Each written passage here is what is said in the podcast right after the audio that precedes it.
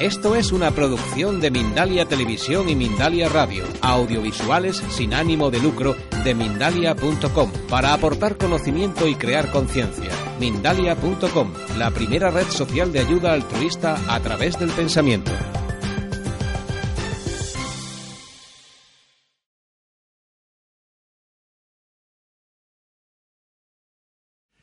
Bueno, pues vamos a hablar un poquito de Miquel. Miquel es una persona no conocida en el Congreso nuestro, pero sí es conocida Marilyn Rofner, que de alguna manera pues ha sido su mentora, ¿no? La persona que le ha enseñado parte o casi todo lo que sabe y lo que conoce. Es una persona psíquica y sobre todo es una de esos ángeles que yo comentaba esta mañana.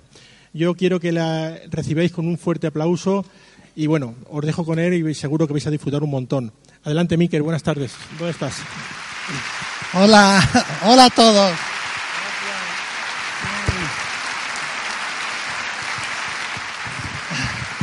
Hola, buenas tardes. Bueno, ante todo quería dar las gracias a, primero a, Rafa, a Rafa Campillo y a todo su equipo y al equipo de, de Vida después de la Vida y por hacer esto posible. En realidad, el poder tener un evento como este, donde las, eh, bueno, unas cosas tan a veces delicadas de tratar, se tratan de una manera tan seria y científica, no es fácil, es un hito, es realmente un hito y doy las gracias por, y estoy honrado por ser parte de este evento y haber contado conmigo.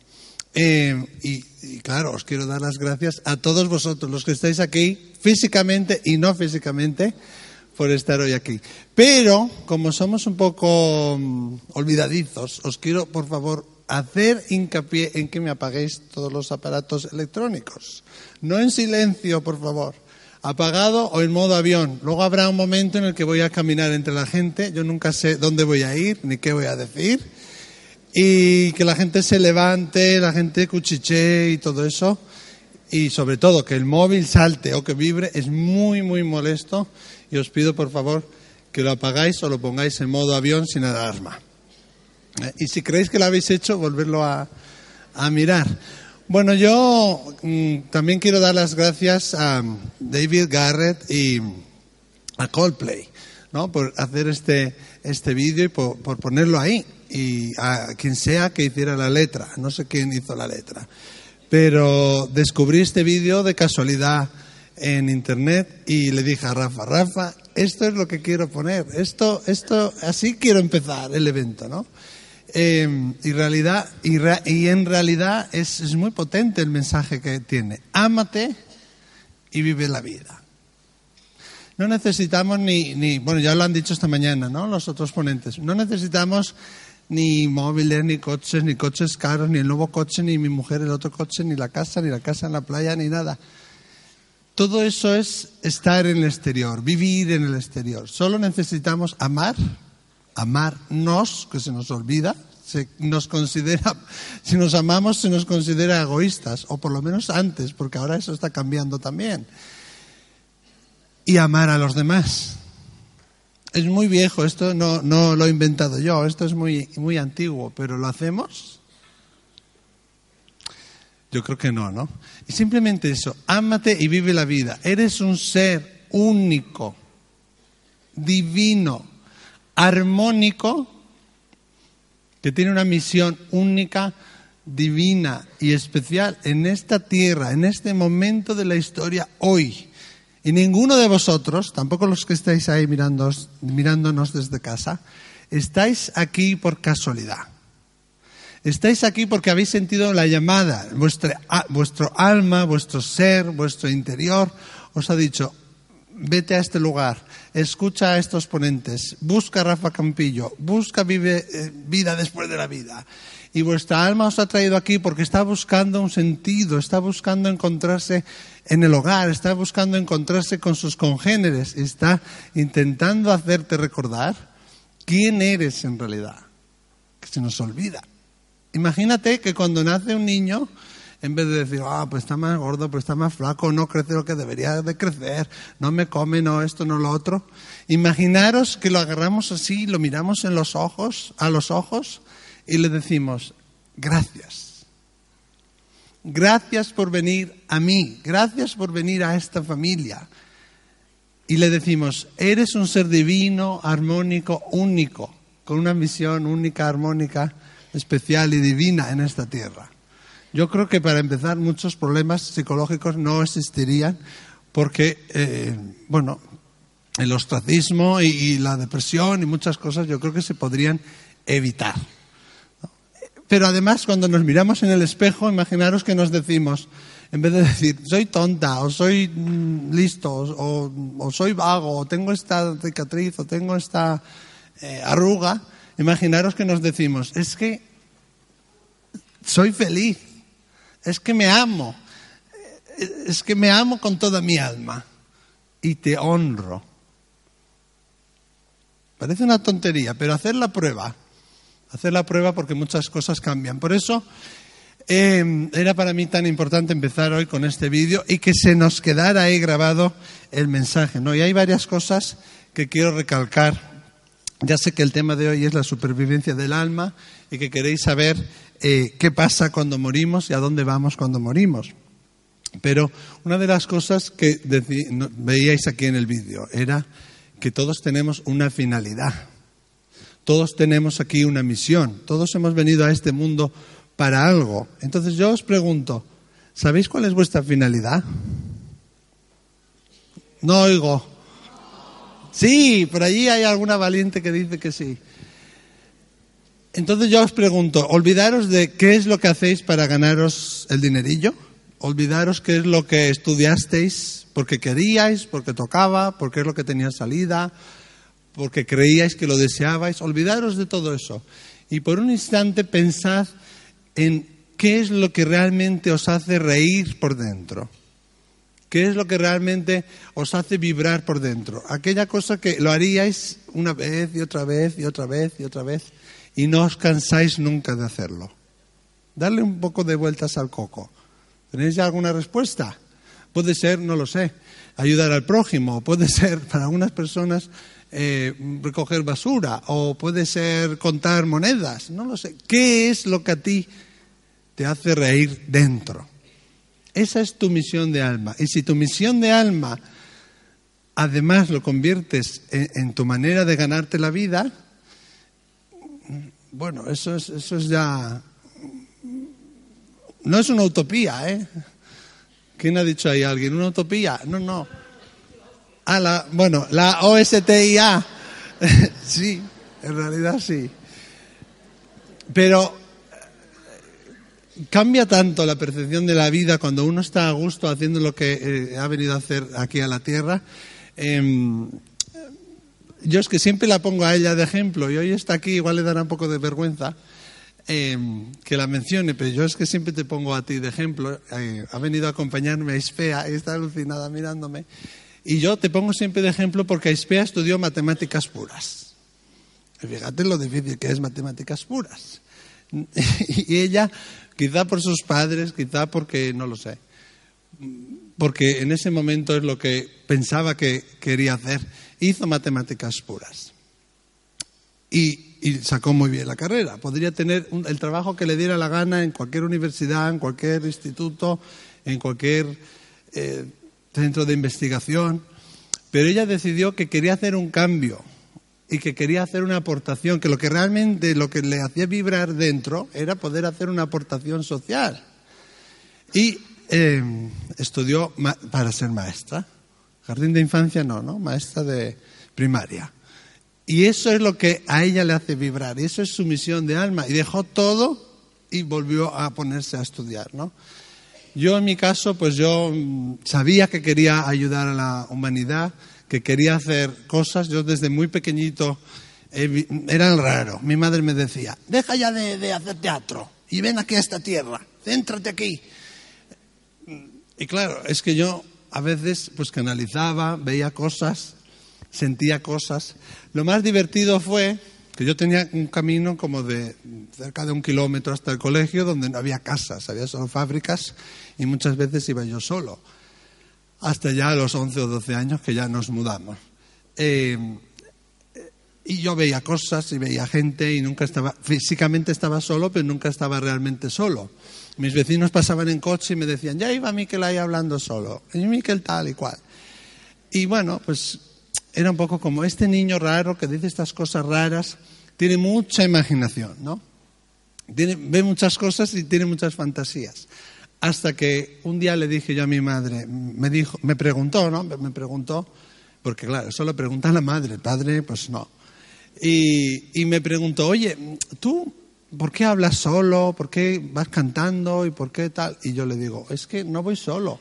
Hay una, hay una niña, hay una persona que yo sí sabía que había una prima mía que había muerto por un atropello de un tren, pero lo que no sabía es que yo tenía una bisabuela que tenía seis dedos. Y ahí fue cuando aquello explotó. Y le dije, no, pero no estoy solo porque me acompaña esta prima mía, y una niña, y un niño, y esto, lo otro. Y una señora que tiene en esta mano un dedo más. Tiene dos dedos gordos. Entonces hubo un silencio en mi casa. Mi madre entró en pánico, mi padre se fue. Y dijeron, aquí pasa algo. Y mi madre dijo, bueno, bueno, termínate ya la, la cena y ya, ya hablaremos. Pero en lugar de, ir, en lugar de decrecer, ese tipo de experiencias fueron aumentando. Y empecé a tener cada vez más sueños lúcidos, eh, sueños vívidos, sueños premonitorios. Eh, tengo que decir que mi familia tiene, tenía un negocio de viveros de flores y plantas y mi madre en la zona que vivimos nosotros era la que se encargaba de decorar las iglesias y sobre todo si había eventos. Y como no tenía con quién dejar al niño, porque yo fui la sorpresa, pues yo iba con ella. Y entonces yo aprendí que mi madre le gustaba que yo le rezara a la Virgen. Y que si yo tenía una percepción premonitoria, si yo se lo comentaba, mira, es que cuando yo rezaba a la Virgen, me vino esto. Pues ya como que no le importaba tanto. Porque, claro, dentro de sus creencias, dentro de su sistema de valores, eso era algo mm, que era positivo y que no me podían decir, y de hecho nunca me lo dijeron, eh, que era una locura, que yo me lo inventaba, que yo no sabía lo que decía, y después esas cosas que yo sentía eh, mientras rezaba o rezaba a la Virgen, pues muchas veces ocurrían, ¿no? Y ahí sí tuve un poco de dificultad con 14, 15 años porque eh, eh, yo pensaba que ocurrían porque decía yo que iban a ocurrir, que si no lo hubiera dicho no hubiera ocurrido y predije una muerte muy cercana. Y hubo un momento de bloqueo que yo creo que todas las personas aquí intuitivas eh, habréis tenido también, como que ya quieres ser como uno más, ¿no?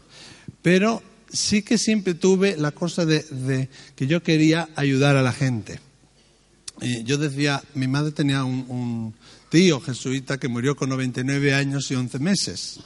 Y yo lo conocí y además ayudó en la guerra a, toda la gente de todos los bandos de España, de Alemania, de Italia y trabajó con varios gobiernos. Entonces yo le decía a mi familia que yo quería ser jesuita.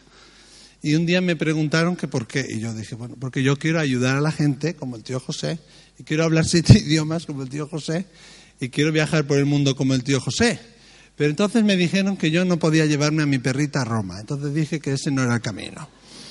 Que yo, ya, yo con mi perra voy a todos sitios. De hecho, ahora tengo varios perros. Y, para mí los animales y el contacto con los animales, eh, he crecido con, con ello, ¿no?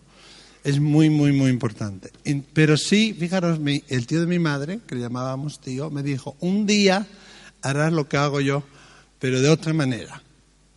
Y bueno, eso me ha, traído aquí. Pero cuando es tu misión de alma y cuando estás siguiendo tu misión de alma, que es eso que te hace sonreír aquí dentro, no fuerzas las cosas. Simplemente aceptas cuál es tu misión de alma, te abres a ello, pides al universo que te use como instrumento y que te guíe, pero cuidado cuando decimos que nos guíe.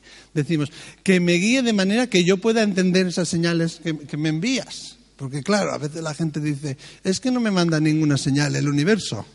Ya, pero es que tengo que pedir de manera que yo lo pueda entender, ¿no? De manera que sea entendible para mí.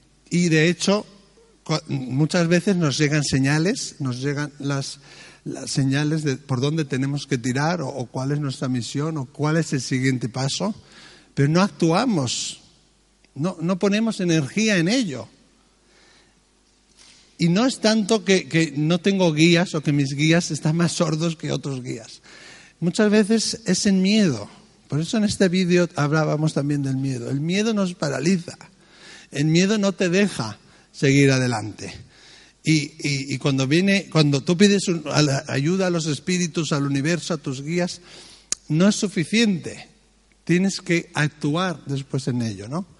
Eh, es como si pidiéramos un tren, pero luego cuando llega a la estación no me monto en el tren.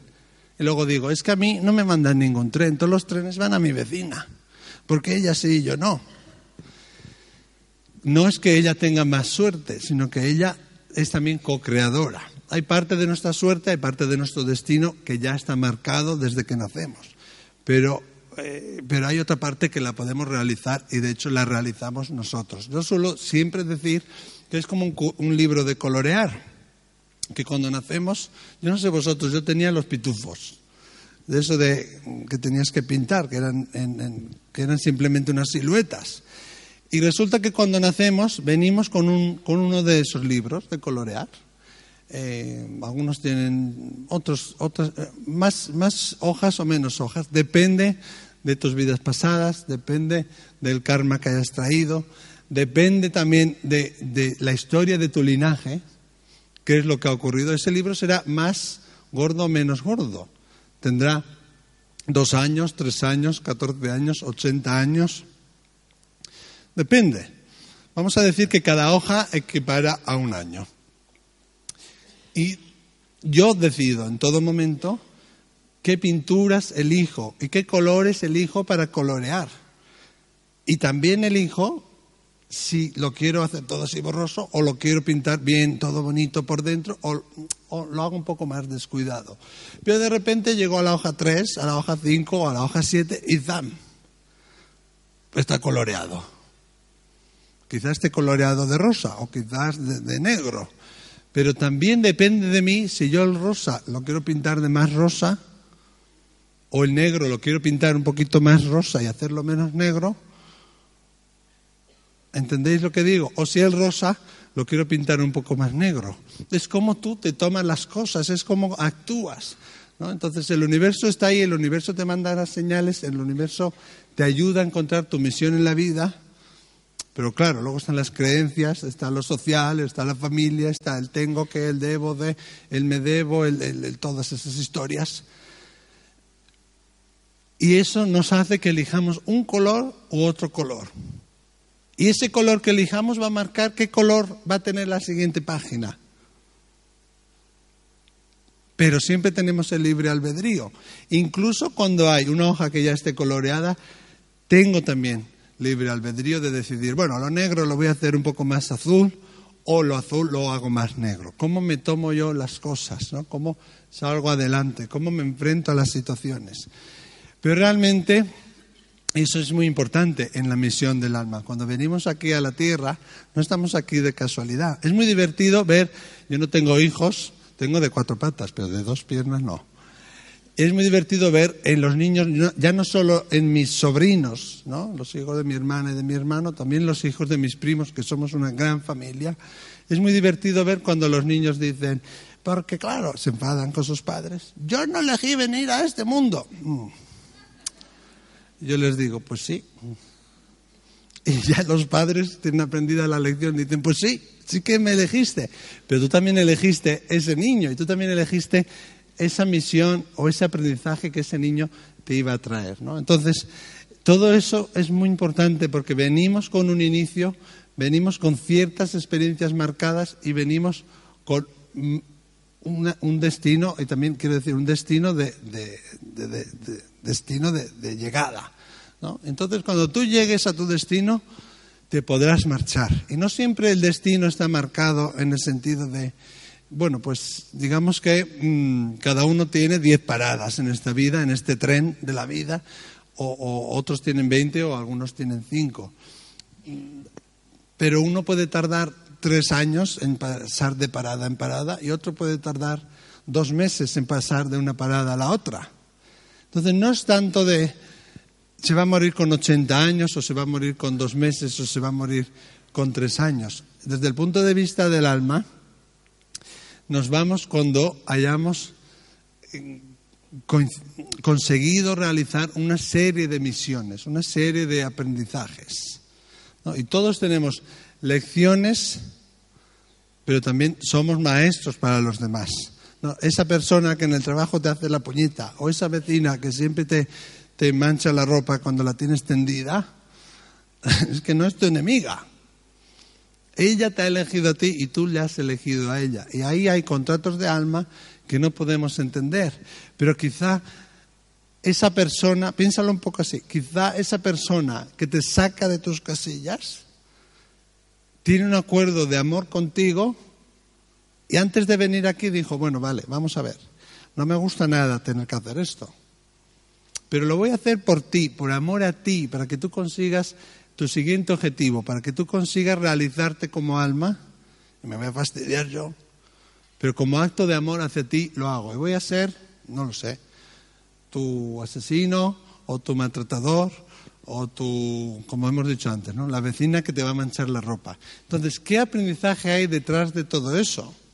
Para ti como individuo, para ti como alma, pero también tengo que pensar si eso ha ocurrido también en mi linaje. Muchas veces no depende solo de mí. Repetimos patrones eh, eh, que están sin resolver, que pertenecen a mi linaje. Y en el momento que te das cuenta de ello y lo reconoces, lo puedes liberar, lo puedes soltar. Porque repito, y no son solo palabras, somos seres divinos, armónicos, que tenemos aquí una misión especial. Y todo lo que obstaculice esa misión, hasta cierto punto, nos lo podemos quitar. Y, y el alma es así, el cuerpo es como si fuera un abrigo y nos lo podemos quitar en cualquier momento. Pero, yo os digo, cuando te vayas del cielo, cuando te vayas al cielo y te vayas de la tierra, ¿qué vas a decir?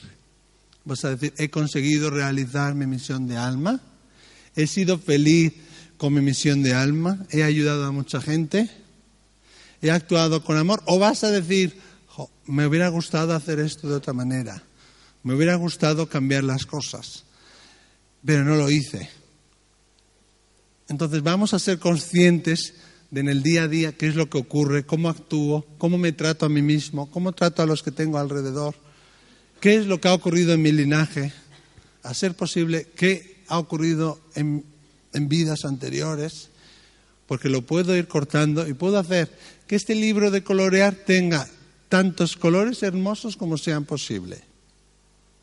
Claro que a veces no es fácil. Antes decía Jauma, ¿no? que no, no, no se supera nunca la muerte de un hijo. Eh, pero incluso en la muerte de un hijo puede haber una misión para sus padres, para su familia. En mi caso, fijaros, eh, que siempre lo pongo de, ejemplo, pero es que es así. Eh, mi hermano mayor, que me sacaba 13 años, una noche de Navidad del 2007, se fue a dormir y no despertó más. Imaginaros además la noche de Navidad. Obviamente nunca se nos olvida. Siempre echamos de menos su presencia física, pero es que en ese día eh, pues, lo recordamos de manera mucho más especial. Pero es que mi madre no tenía una relación muy allá con mi padre. Mi padre salía hacia sus cosas, mi madre estaba mucho tiempo sola en casa y mi madre tenía una gran depresión. Y quizá os parezca extraño lo que os voy a decir, pero a raíz de que muere su hijo y de lo que aprende ella de la vida después de la vida a través de Marilyn, a través de otros mediums y a través de mí, supera esa depresión, mejora muchísimo su relación de pareja. De hecho, ahora están en Málaga en una semiluna de miel. Que por cierto, vamos a estar el día, tengo un octubre y un noviembre un poco locos, y vamos a estar, creo que el día 27 es en Nerja y el 7 y el 8 de noviembre en Tenerife. ¿no? Y Mindalia tiene ahí en la mesa, si lo queréis coger después, información sobre los diferentes eventos. Pero a raíz de que se muere su hijo, ella investiga, aprende, escucha, atiende conferencias como estas, supera una depresión, su relación mejora y no hay un día, hombre, no hay un día que, lo echen, que no lo echemos de menos, no hay un día que no hablemos de él, pero no hay un día que mis padres, sobre todo mi madre, no sonría y no se ría a carcajadas. Le ha afectado mucho físicamente, es verdad, tiene otra apariencia, ha envejecido unos cuantos años de golpe, pero toda su actitud es alegre, es de recordarlo. Hacemos lo, que hacía él, vamos a los restaurantes que le gustaban a él, lo, lo, lo regocijamos.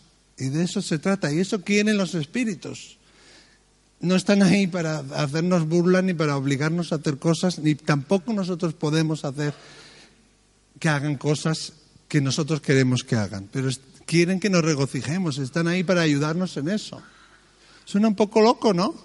Que una madre supere no solo la muerte de su hijo, que nunca se supera del todo, sino que además una depresión y mejore esa relación y otras muchas debido a la muerte de su hijo. No se queda en casa, sale todos los días con sus amigas, que yo creo que no, no veía a sus amigas en años. van a la compra juntos, me vienen a ver a mí, hacen de todo. Ahora están en Málaga, no sé si irán a, Tenerife, no lo sé. Van a Benidorm, van a todos los sitios. Fueron a Canadá en el 2008 y ahora quieren volver. Y tienen 77 y 78 años. Pero de eso se trata, ¿no? Esa es parte de mi misión era esa. a raíz de que murió mi hermano me di cuenta de la importancia del duelo, de la terapia del duelo y de ayudar a las personas que están en duelo. Y, voy a decirlo así, gracias a que mi hermano se fue al cielo, me dio eso a mí un empuje para poner en marcha una ONG, una asociación sin ánimo de lucro, que es, estoy seguro que todo eso es parte de mi misión. Y en esa asociación se trabaja, ¿no? Hay varias personas que van a trabajar a Proyecto Hombre, a Narcóticos Anónimos, a la cárcel, eh, hacen acompañamiento en hospitales, pero sobre todo nos enfocamos en acompañar a ancianitos que están solos y han perdido a su cónyuge y a padres que se les han muerto hijos. Y es una asociación muy pequeñita, a veces no tenemos fondos, pero, pero yo no me importa poner de mi bolsillo y buscar lo que sea y hacer lo que sea para que esa asociación siga funcionando. Y tenemos ya, eh, bueno, unos cuantos sitios que nos llaman eh, y están muy interesados. Pero si no hubiera muerto mi hermano, yo no creo que hubiera puesto en marcha eso. Entonces hay ciertas cosas que se nos escapan de, nuestro racionamiento, ¿no? de nuestro raciocinio, y, tienen un sentido mayor. Entonces, cuando tú consigues hacer todas esas cosas, o hacer la mayoría de cosas posibles, que dan sentido a tu vida y que, te ayudan a, no solo a cumplir tu misión de alma, sino a, ayudar a los demás a que lo consigan. Después la transición, el, ir al hogar, como he oído a la mañana, ¿no? el ir a la luz, el volver a hacer ese tránsito, el ir a la otra esfera, va a ser mucho más fácil, porque ya tienes los puntos, vamos a decir, ¿no? En lugar de quitarte los puntos de carne, aquí te dan los puntos, ¿no? y ya vas como, como, en los videojuegos, vas superando pantallas y vas desbloqueando pantallas que estaban ocultas y esa te va sacando otras nuevas. Y cuando falleces te dicen, bien hecho, hijo mío, bien hecho, porque, y te enseñan esa película de 3D que hablaban a la mañana también, haces esa revisión de vida y ves de todos tus objetivos los que has cumplido, de todas tus misiones, cuáles has cumplido, cuáles has ayudado a cumplir y de tus lecciones de, vida, también de alma, cuáles has aprendido, cuáles has asumido. todos somos maestros y todos somos aprendices. Bueno, no me quiero desvariar porque os quiero, todo este, esta intro, toda esta introducción era un poco para hablaros de, lo, de cómo es el tránsito, de qué es el tránsito, de, de cómo vamos a la, a la otra esfera. Sí que tengo que decir que no hay dos casos iguales, ¿no?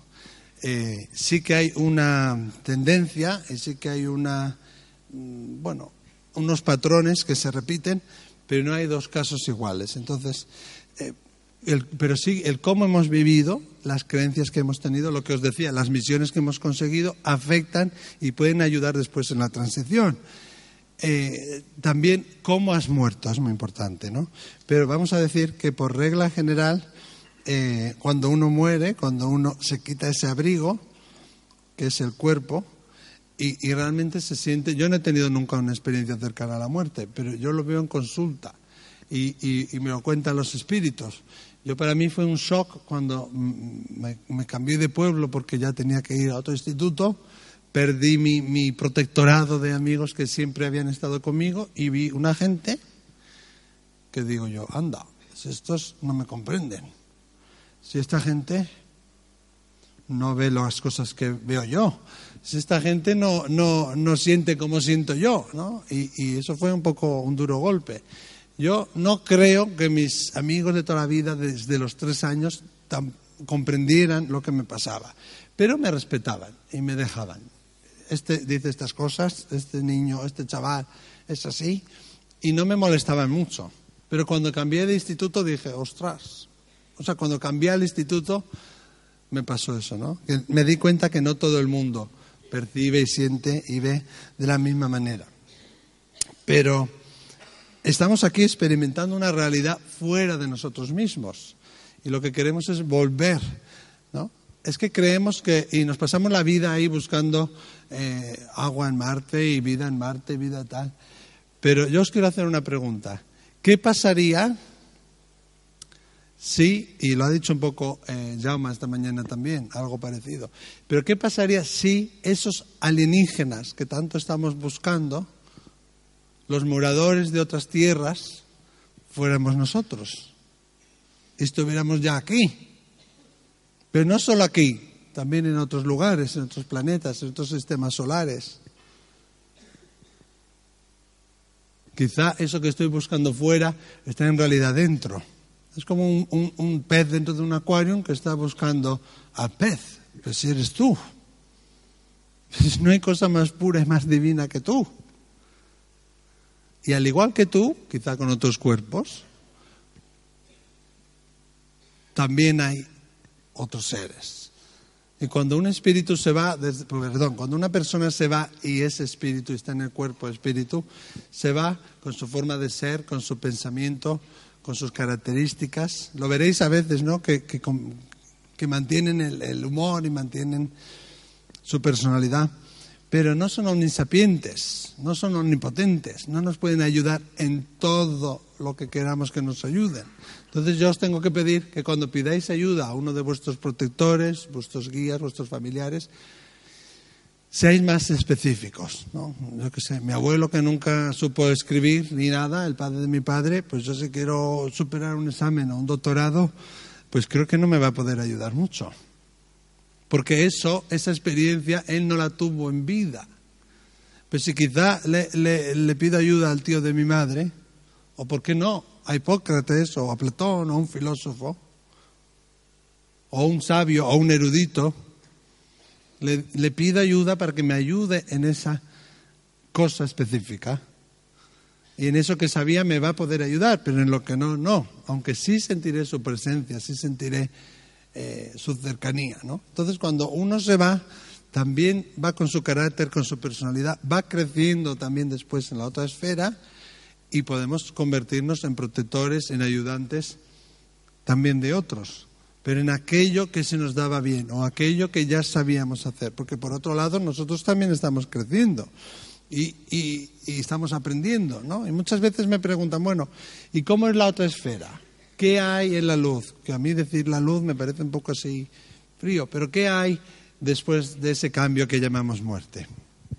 Y, primero es esa revisión se habla mucho del túnel, pero no todo el mundo ve el túnel. Es verdad que el túnel pues, se, se, ha hecho como más popular, pero sí se siente esa inmensidad, esa luz, eh, esa grandiosidad y simplemente eres parte de, un todo, como ese pez que ya ha salido del acuario y ahora es está en un mar interminable. Pero además un mar que es cálido, que es amoroso, que es acogedor. ¿Es fácil despedir a un ser querido? Pues no para nosotros. ¿Es fácil decir adiós? Pues no, es que no decimos adiós, decimos hasta que nos volvamos a ver. ¿no? Pero tiene mucho que ver cómo uno se muere para ver qué es lo que después va a encontrar. Cuando uno se muere, eh, hay varias diferencias que quisiera hacer, pero cuando uno se va es muy importante que no le digamos cosas como eh, no te vayas, no me dejes, ¿qué voy a hacer yo sin ti? Eh, y es muy importante darle su espacio y que lo dejemos, lo dejemos marchar. ¿eh? pero hay diferencias que van a marcar cómo es nuestra transición. Algunas almas cuando mueren, se habla de tres días, se habla de siete días, de 21 días. Normalmente cuando uno muere eh, ocurre algo parecido a lo que ocurre en los sueños, por ejemplo, ¿no? que el alma sale, asciende y el alma eh, eh, se marcha. Lo que pasa es que tenemos un cordón que se llama el cordón etéreo, el cordón de plata, que cuando soñamos o tenemos viajes astrales o experiencias fuera del cuerpo, no se rompe, no se disuelve. Pero cuando se muere, cuando hay, por ejemplo, una parada cardíaca o, dejan de funcionar los pulmones, cuando hay un encefalograma plano, empieza a disolverse el cordón etéreo. Y pasada lo que son para nosotros unas horas, que suele ser normalmente entre 3 y 5, digamos que ya se rompe ese cordón. Y una vez que ha ocurrido eso, es imposible para el alma volver a ese cuerpo, porque ese nexo de unión ya no existe, ya no está. Pero no porque medites o porque hagas cosas así de experiencias fuera del cuerpo se va a romper el, cordón etéreo. ¿eh? Eso no puede pasar. Pero cuando eso sucede hay varias formas, pero normalmente dependerá de cómo hemos vivido, de cuáles son nuestras creencias, también las creencias del país, pero sobre todo de eh, si hemos hecho nuestra misión o no, si hemos ayudado a otros o no, como os decía antes, pero sobre todo de cuál ha sido la forma en la que hemos muerto, cómo hemos fallecido, ¿no? Cuando ha habido, por ejemplo, yo haría varias diferencias, ¿no? Una muerte repentina a una muerte prolongada, eh, una muerte en la que creemos que hay una vida después de la vida o en la que no creemos, también va a marcar la diferencia, o una muerte donde ha habido medicación que me, bueno, pues me, me me nubla un poco la mente o no la ha habido. ¿no? Esas, esas eh, dualidades eh, van a marcar mucho cómo va a ser después la otra esfera, cómo es después el cielo que uno encuentra.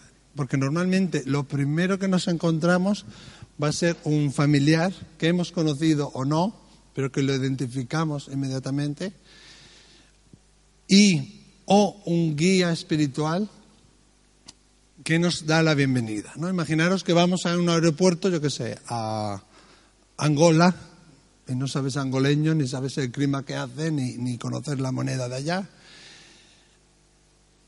Y te ayudará si hay alguien que te espera en el aeropuerto, ¿no?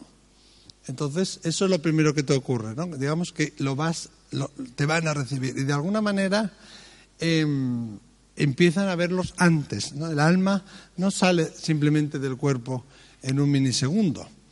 Es un proceso que a menudo empieza antes y podemos notarlo eh, meses antes incluso, ¿no? Pero se habla de un mes, de 21 días, ¿no? entre tres y cinco semanas, donde hay un proceso que yo digo yo como de, apagar motores que empieza antes, que no es instantáneo. Incluso cuando hay una muerte súbita o cuando hay un, un accidente repentino, también ese cambio se ha producido antes. En el caso de mi hermano, llevaba varios meses, más de seis, que es verdad que su mirada había cambiado, era mucho más triste, no perdió ese brillo en los ojos, pero sin saberlo conscientemente, se estaba despidiendo de todas las personas. Cambió la forma de vestir, se puso a hacer deporte, adelgazó, y dice, mi madre, ¿no? que estaba más guapo que nunca no tuvo novia durante años, tenía novia, que fue un trauma porque la conocimos en el tanatorio.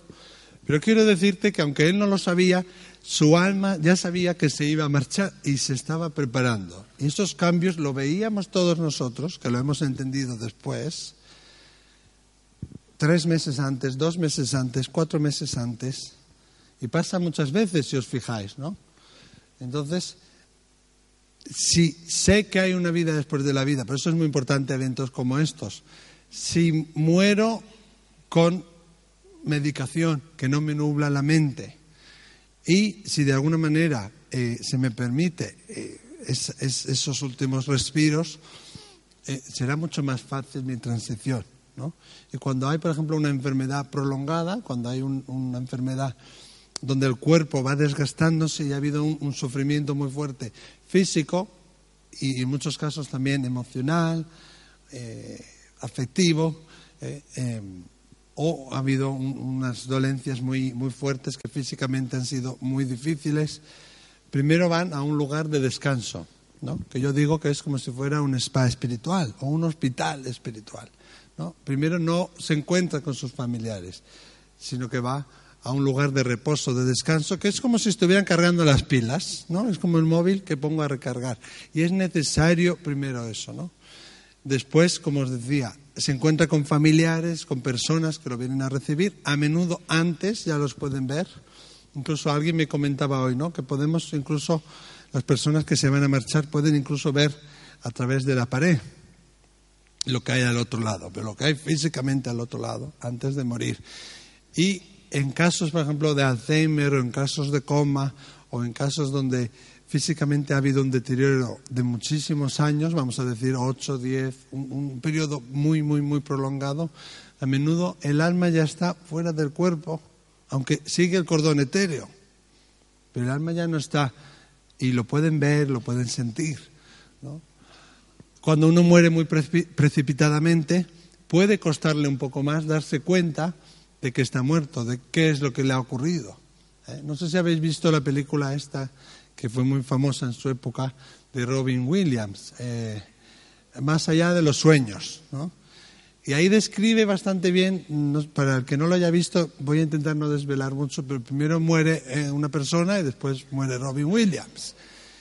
Y primero encuentran un cielo, o digamos que el lugar al que primero van, porque están cargándose las pilas, están recuperando la energía, es un lugar eh, que les llena, que les apasiona, que va con sus creencias, que va acorde con su pensamiento, con su forma de ser y con su, con su sistema de creencia, pero además es, tiene que ver con algo que les llena, que les apasiona. ¿no? Imagínate que a una persona le gustan mucho los barcos, o le gustan mucho los árboles, o los pájaros. El primer lugar, en ese lugar de descanso, de recargarse las pilas, va a estar lleno de, eso que tanto le, le llenaba. ¿no?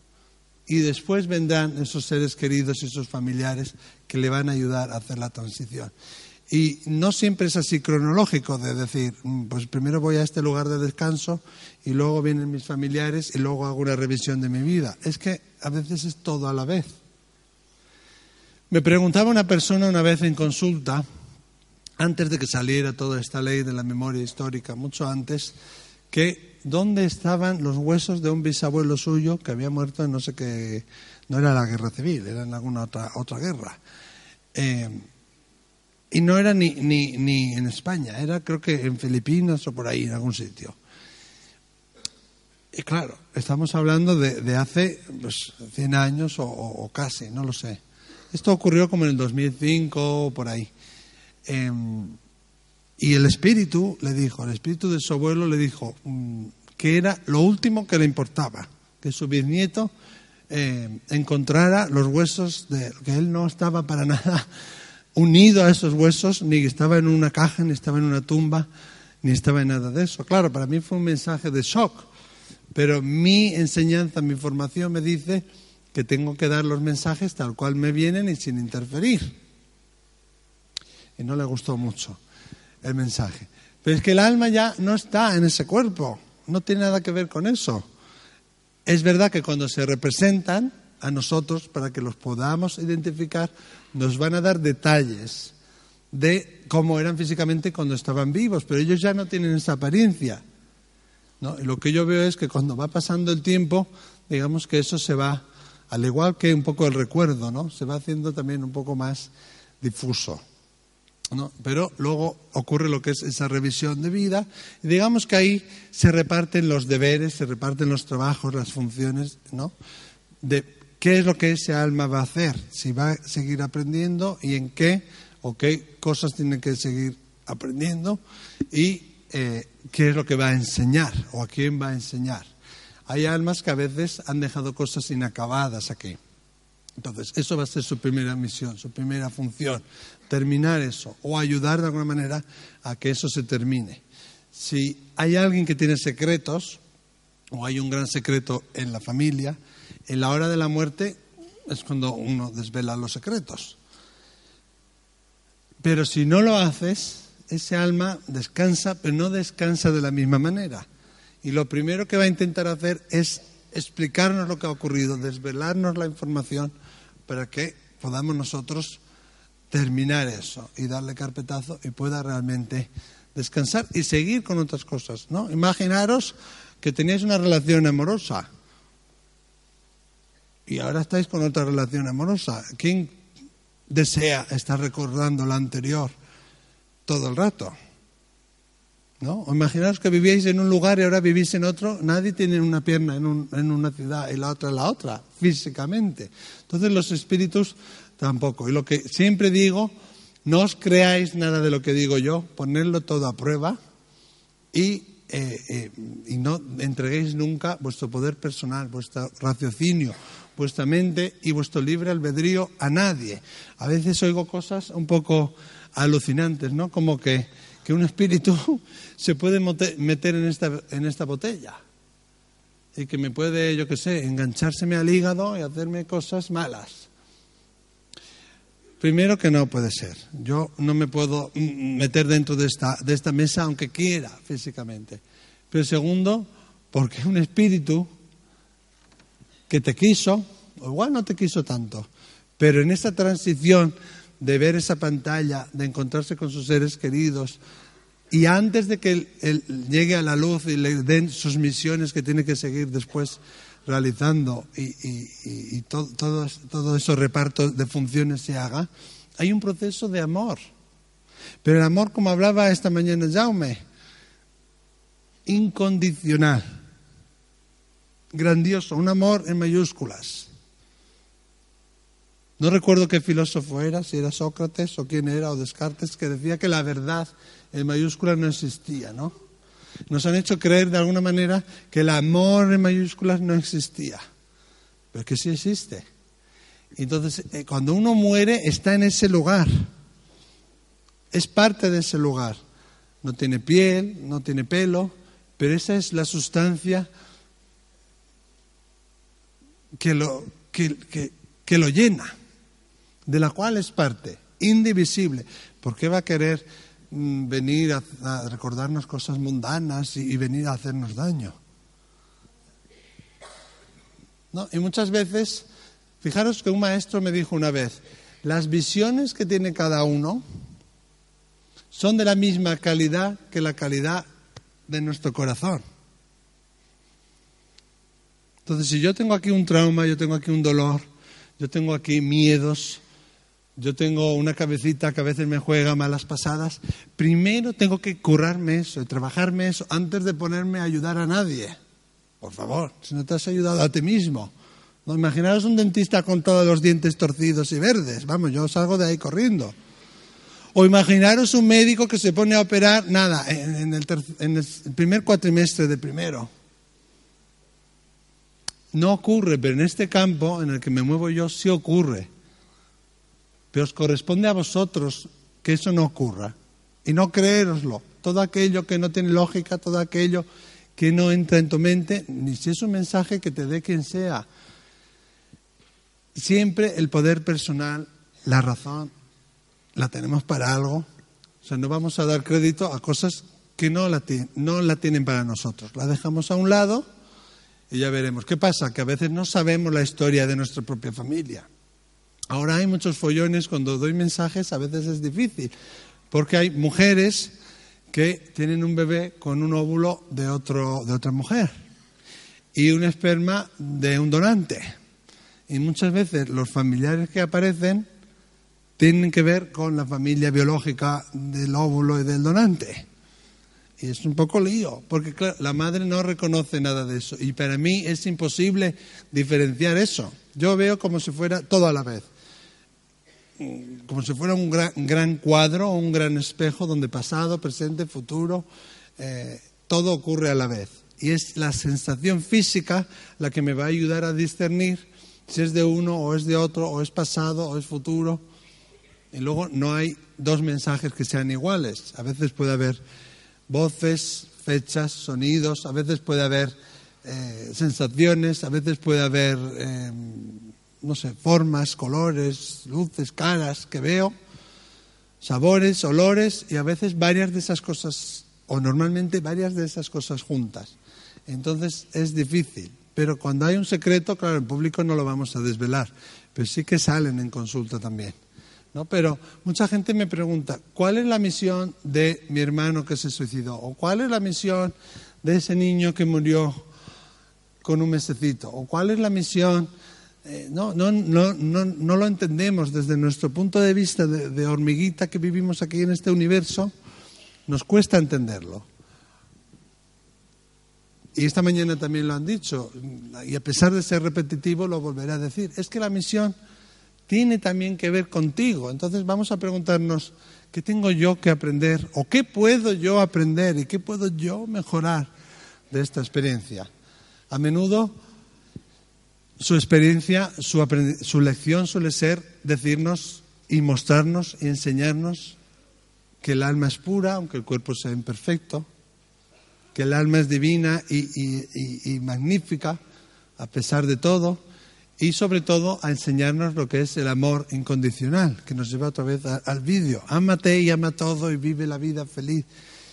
Y muchas de esas almas nos vienen a mostrar lo que es el amor incondicional y a provocar un cambio en ti, como en mí fue iniciar una asociación sin ánimo de lucro, que no fue fácil, porque al principio todo el mundo quería colaborar como voluntario, pero cuando no suenan los teléfonos, cuando te cierran las puertas, cuando te dicen que no, la gente va desapareciendo.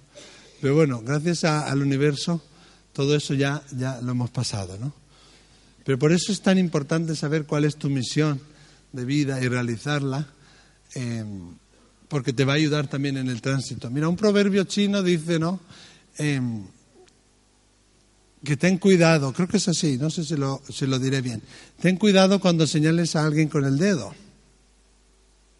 ¿Qué pasa? Que otros tres dedos me señalan a mí. Sí, sí. Porque tú estás diciendo, porque yo. Porque tú me has hecho esto. Y te estás diciendo, es que a ti mismo te has hecho esto. Y todo lo que envíes te vuelve. Entonces, si quieres tener una vida más fácil, una transición más fácil, es muy importante, aunque sé que es un poco difícil a veces, a esa persona que nos hace mal, o crees tú que te hace mal, y eso que te saca de las casillas, darle amor, envolverle amor, darle amor puro, darle vuestro corazón y desearle lo mejor y desearle que le vaya lo mejor que, que sea posible porque eso es lo que os va a venir, a vosotros también. Em, y en, en, la otra esfera, cuando vayáis, digamos que las funciones se repartirán también dependiendo en gran medida de eso, de si, si hemos hecho, si hemos ayudado, si hemos colaborado y qué función, qué modo de vida hemos tenido aquí en la Tierra. Y en la otra esfera hay eh, hospitales de espíritus, hay colegios de espíritus, hay lugares de ocio, de entretenimiento. Claro que no son lugares físicos. Y a menudo los ponen como si fueran eh, pisos o niveles uno encima de otro, pero en realidad son como si estuvieran todos entremezclados. ¿no? Y de hecho hay, hay ahora unos grandes avances, y va a haber más, en, el, en la física cuántica que están demostrando que en realidad está todo junto, somos todos uno.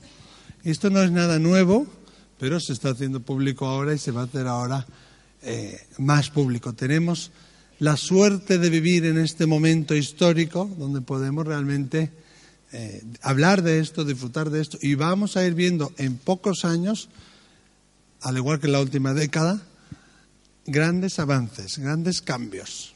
En otra época podíamos ir a la cárcel o peor, a la hoguera.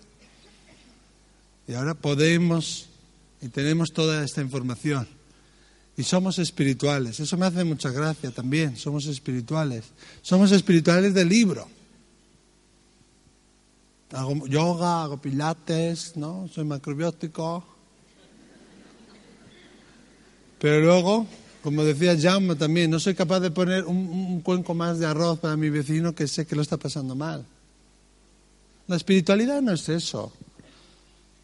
Y, el, vivir desde el alma y con sintonía y abrazando tu, tu misión de alma no es eso.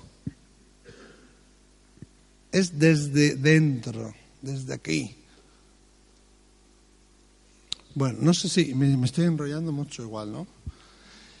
Em, antes de pasar a la acción, eh, em, porque quiero moverme por, por ahí abajito y daros algunos mensajes, sí quiero eh, abrir para el público si hay alguien que quisiera hacer alguna pregunta o alguien que quisiera decir algo. La verdad es que yo tengo que decir que es una maravilla el poder hacer esto, ¿no? El poder darme la oportunidad de aprender con lo que vosotros tenéis que decir, pero es que yo no lo sé todo. Yo os diré desde mi experiencia, desde mi percepción, desde mi vivencia, como todo lo que os he dicho ahora, lo que yo entiendo, lo que para mí es realidad, cómo funcionan las cosas para mí. ¿sí? Y si os pediría que si vais a hacer alguna pregunta, fuerais concretos eh, y, que me hicierais una pregunta lo más concreta posible y a ser posible de algo que no se haya hablado ya anteriormente. ¿eh? Sí. Si os podéis poner de pie, por favor, porque no veo nada con estas luces. Hola, buenas tardes. Hola. Eh, yo he escuchado mucho hablar de ti, pero no te conocía personalmente. Bueno, mi pregunta es muy directa.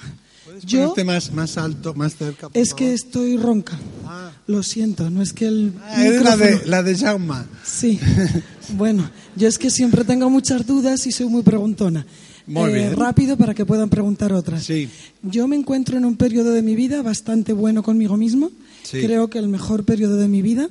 No tengo pareja para que nadie crea que es porque estoy enamorada, no lo estoy, pero estoy enamorada de mí misma, estoy bastante bien y no tengo ninguna necesidad de saber cuál es la misión de mi vida, no ah. sé cuál es la misión de mi vida, soy trabajadora social, pero me encanta mi trabajo, pero, pero realmente es que yo no tengo ninguna necesidad de saber para qué he venido ni nada de esto. Soy una persona muy inquieta, pero necesidad de saber cuál es la misión de mi vida no la tengo. ¿Soy rara también o qué pasa? Gracias. Bueno, creo que te has respondido a ti misma, ¿no? Pero yo te preguntaría, entonces, ¿qué haces aquí?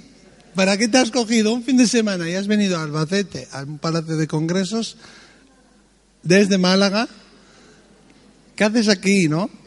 Si estás aquí es porque, primero, nos conocemos todos a nivel de alma, hemos coincidido antes, y segundo, tu alma quiere saber. Había un programa de Mercedes Milá que decía, queremos saber. Pues tu alma te está diciendo eso, quiero saber. Y te ha traído aquí por algo, pero yo creo que está claro que tu misión de alma tiene que ver algo, poco, ¿eh? Con el trabajo social. Porque lo has dicho tú misma. Entonces hay otro motivo Quizás, no lo sé, quizá porque vayas a trabajar con la muerte o quizá porque en tu futuro o quizá ya te esté ocurriendo, haya personas que tengan la inquietud de saber sobre estas cosas, entonces tú desde tu puesto de trabajo puedes hacer unas aportaciones en este campo que si no, no podrías hacerlas. Se me ocurre. Pero no lo sé, pero eh, tu alma por algo te ha traído. La respuesta está en ti. Y yo tengo una profesora que te diría, ¿y tú qué crees? y te dejaría con ello. Pero yo creo que te has respondido a ti misma, ¿eh?